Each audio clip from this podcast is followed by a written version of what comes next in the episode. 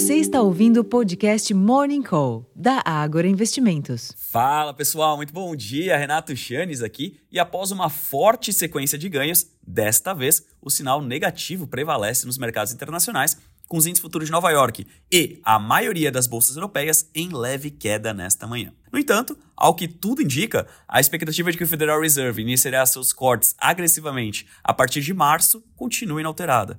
Os retornos das treasuries ainda operam em baixa hoje, por exemplo. Fora no mundo das bolsas, o dólar avança ante boa parte das moedas rivais, os contratos futuros de petróleo operam em alta e estendem os ganhos dos últimos dois dias, enquanto que os preços futuros de minério de ferro tiveram a primeira alta em quatro sessões, subindo 1,46%. Por aqui, o upgrade da nota soberana de crédito do Brasil pela S&P pode seguir ecoando positivamente, embora as altas recentes abram espaço para alguma realização de lucros. O EWZ, principal ETF do Brasil negociado exterior, caía mais cedo, também influenciado por ajustes técnicos e impactado pelo recuo das ADRs da Vale e Petrobras. Além disso, o investidor estará atento para a votação da MP da subvenção, fundamental para o governo tentar atingir a meta de zerar o déficit primário no ano que vem.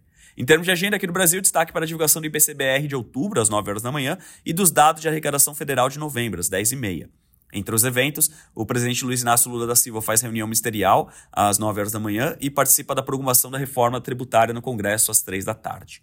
Ainda hoje, o Senado vota a MP da subvenção às 4 da tarde e o deputado Luiz Carlos Mota, do PL aqui de São Paulo, apresenta às 10 horas da manhã o relatório final do orçamento de 2024 para ser votado na Comissão Mista de Orçamento, a CMO. Nos Estados Unidos, sairão apenas os dados da confiança do consumidor ao meio-dia e das vendas de moradias usadas também ao meio-dia. Na Europa, tivemos uma bateria de dados de inflação, o PPI, índice de preço ao produtor na Alemanha, e o CPI do Reino Unido. Para maiores detalhes, eu convido vocês a acessarem nosso relatório Abertura de Mercado e como vocês podem ver, realmente os direcionadores pelos mercados começam a rarear agora no final do ano, estamos na retinha final, ao apagar das luzes de 2023. Então, como eu tenho falado todos os dias, a liquidez tende a ser mais restrita, o que pode amplificar a volatilidade. Então, cautela para quem for operar de curtíssimo prazo. E eu vou ficando por aqui, desejando a todos um excelente dia, uma ótima sessão e até a próxima. Tchau, tchau.